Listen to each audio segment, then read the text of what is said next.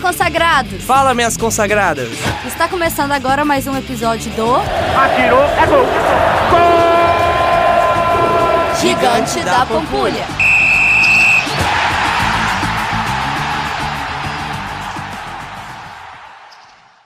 Eu sou a Mariana. E eu sou o Hugo. E eu sou a Dayana. E no episódio de hoje vamos entrevistar Esther Lemos, educadora do Museu Brasileiro do Futebol.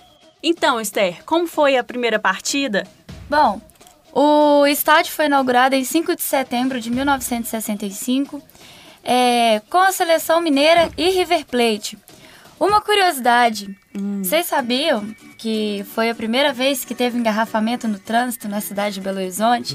Nossa! Nunca imaginei. Todo mundo saindo para assistir o jogo no mesmo horário, no mesmo dia, né? E é muito engraçado porque a bola de inauguração chegou com um helicóptero. A maioria da população nunca tinha visto um helicóptero de perto.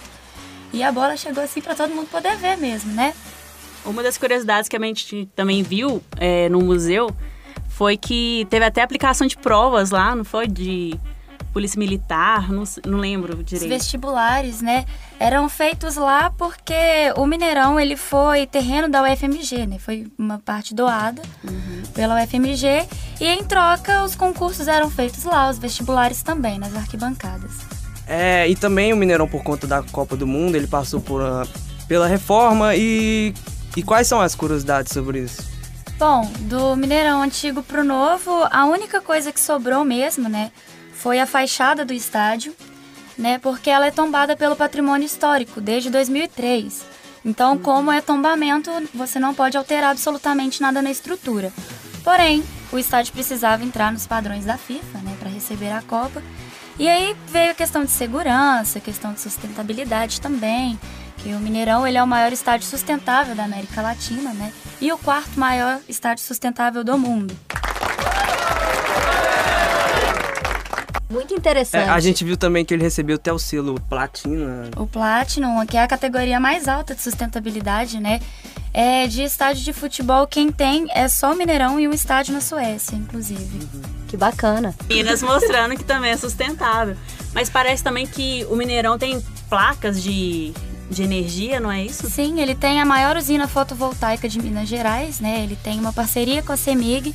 Então nós temos 88 placas fotovoltaicas a gente pega essa energia, como não tem como armazená-la, a gente já gera e joga para a rede.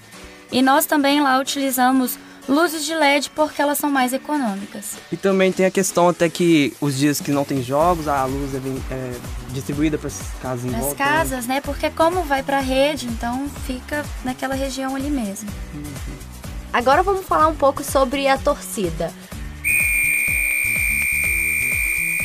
Porque antigamente no Velho Mineirão a torcida era dividida. Como que funciona agora? Bom, é, essa questão não é só do Mineirão, né? É uma questão geral em vários outros estádios do Brasil. Normalmente é 90-10 a torcida ou torcida única. Depende muito do mando do jogo mesmo. Porque antigamente as torcidas eram separadas e até rolava mais rivalidade e apimentava mais a partida, né? Sim, existiam várias outras questões, né? Até questões de violências também que tinham, hoje em dia não tem também, né? Então traz mais segurança, né? Traz mais segurança, além também da passarela que vai pro Mineirinho, onde a polícia divide as torcidas ali no dia dos jogos.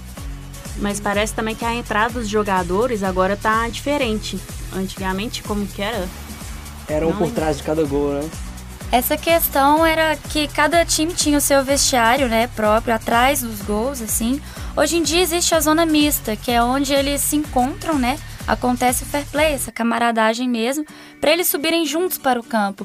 Foi um dos motivos também de diminuir a violência nos jogos, né? E isso veio por causa da Copa mesmo. E a gente ficou sabendo também que o Mineirão é, também participa de outras causas como o projeto também da participação mais da mulher no estádio. Sim, participa. A gente teve uma, até uma campanha recente que se chama Repense, com todas as funcionárias do estádio, por conta do mês da mulher, né? E por frases que a gente escuta mesmo por sermos mulheres e trabalhar em estádio. Como, por exemplo, explica a regra do impedimento, já que você sabe mesmo sobre futebol. Ou do tipo, é, mulher vem ao estádio sozinha porque quer arrumar namorado, sabe? Então, assim. Frases bem machistas, né? Sim, é. então. A gente assim, ainda sofre esse preconceito, né, dentro do estádio. Infelizmente. Mas a gente tá trabalhando com isso e vamos ver, né? A gente É, tá mas ali dentro porque a gente gosta de futebol.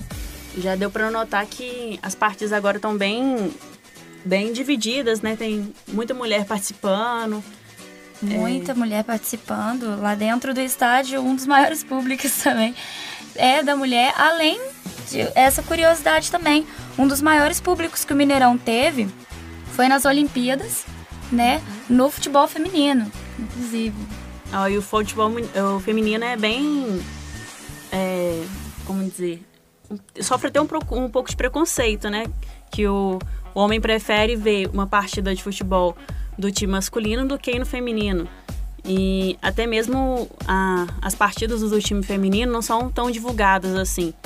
Né? Muita gente não sabe é, quando elas vão jogar, quem que joga. Os nomes das jogadoras, né? É, e esse ano, por exemplo, vai ser a primeira vez que vai ter a Copa do Mundo Feminina transmitida, né? E... Nossa, que legal. E assim, nós temos aí a melhor jogadora do mundo, inclusive, que é a Marta. É a única que tem seis bolas de ouro pela FIFA, né? Então, esse contraponto é bem bacana. É, uma assim. coisa também que eu vi que incentiva o crescimento do futebol feminino é que agora os times da Libertadores são obrigados a ter um time feminino. Obrigados. Foi lei a partir desse ano, né? Se os times quisessem participar da Libertadores, eles teriam que ter os times femininos. Até então, o único time que tinha fute- o time feminino aqui, né, era o América. E no Estádio Mineirão, no dia 19 de junho de 2010, com público de mais de 50 mil pessoas, o show do Skank foi aberto ao público. E foi o último evento aberto ao público, né, realizado pelo estádio antes dele fechar para a reforma da Copa. E eu ouvi falar também que o pessoal podia pegar um pedaço da grama. É verdade? É verdade. Legal demais. Não, é bom que também o torcedor se sentiu mais. É, a proximidade mesmo com aquela emoção toda, já que eles iam ficar muito tempo sem ir, né? E acaba virando uma rotina para alguns. Que acaba que reúne os amigos para beber, para fazer um churrasco ali antes, uma concentração. As barraquinhas, né, também, é uma questão de tradição e costume mesmo lá do estádio. Isso é bem bacana, assim. Pois é, e também o nosso famoso tropeirão, né? Não, tropeiro, eu, a gente até brinca, né, que se você foi no Mineirão e não comeu o tropeiro, você não Foi no foi no estádio Mineirão. Tem que ir de novo. Foi Fala- errado. Foi um, foi um tempero diferente, né? O Mineirão parece que une muito a galera numa única paixão. Tanto que a gente é, conhece o Mineirão muito como o gigante da Pampulha, né? Que é um, um grande coração ali da Pampulha. Sim, ele. por- porque além de ser só um estádio de futebol, ele não é só um estádio, né? Ele recebe vários eventos, né? Como shows, é, feiras, tem palestras, pode até ter aniversário também. então teve casamento comunitário, sabe? Ele trabalha com causas também sociais e isso é muito bacana. É muito bom saber essas curiosidades, porque às vezes quem vê o Mineirão pensa que é só futebol. E não, não é. Ele agora abriu um espaço muito grande para eventos, né? Ou é, recentemente teve o Vila Mix. Então, Na sim. esplanada, né? Tem na esplanada e tem também lá dentro, né? Depende do- da quantidade de pessoas. Por exemplo, shows com mais de 30 mil pessoas, eles são feitos lá dentro, né? Com menos de 30 mil são feitos na esplanada. Normalmente vários palcos, assim, é bem bacana você transitar.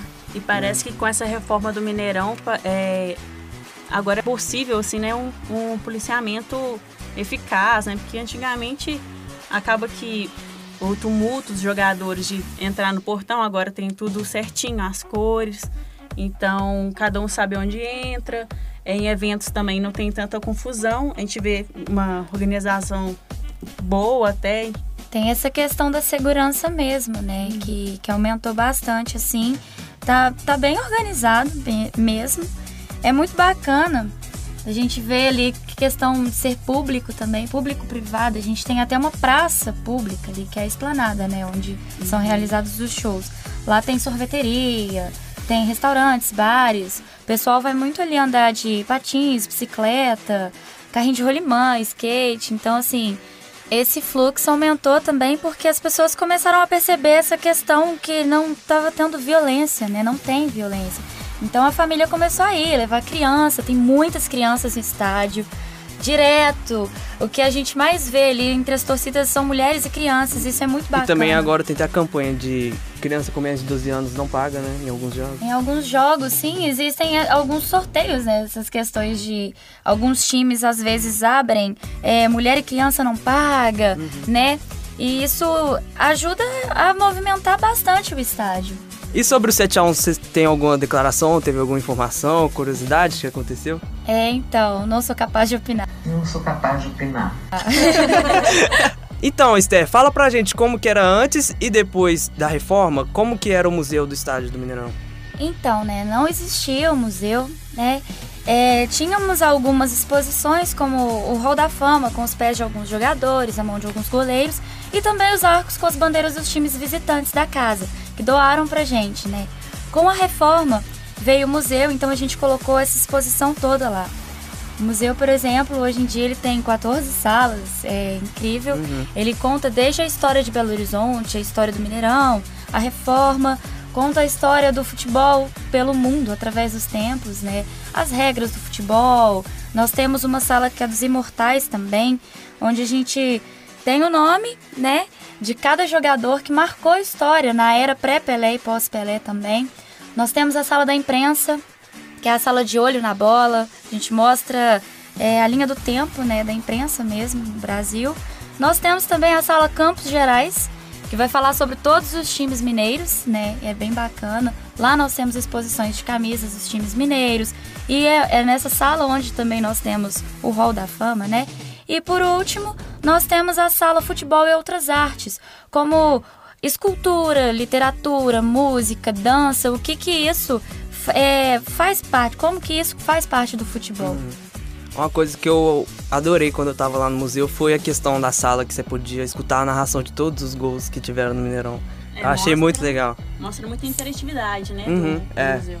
Sim, sim, essa sala de olho na bola, né? Nós temos uma parceria com acervos de rádios uhum. né? Como Guarani, Itatiaia, enfim, inúmeros. E a gente tem essas narrações lá de vários jogos que tiveram no Mineirão, não só do Mineirão, como até da seleção brasileira, por uhum. exemplo, das Copas, né? E sobre as visitas, vem algum estrangeiro? Lá no estádio é toda semana, assim, todos os dias praticamente. Vem gente do mundo inteiro, né? A gente até brinca, direto a gente recebe visitante da Alemanha também, né?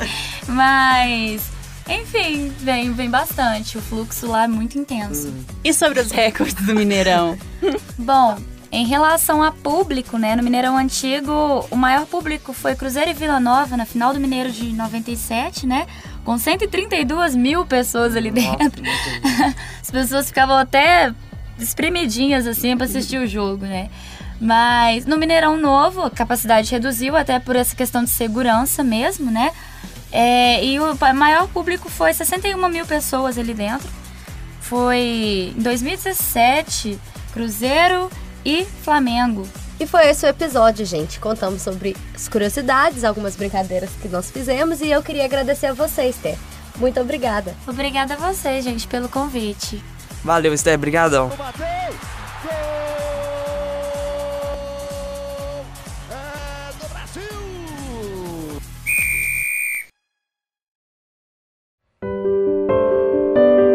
nada o gigante, do silêncio o frenesi, da noite fria o esplendor de luzes, da natura morta o despertar de emoções,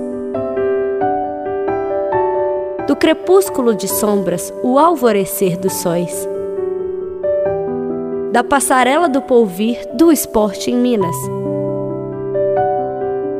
Magalhães Pinto e Gil César, legendas eternas do gênio criador da gente mineira. aos heróis da monumental Batalha do Estádio, a homenagem da Rádio Guarani.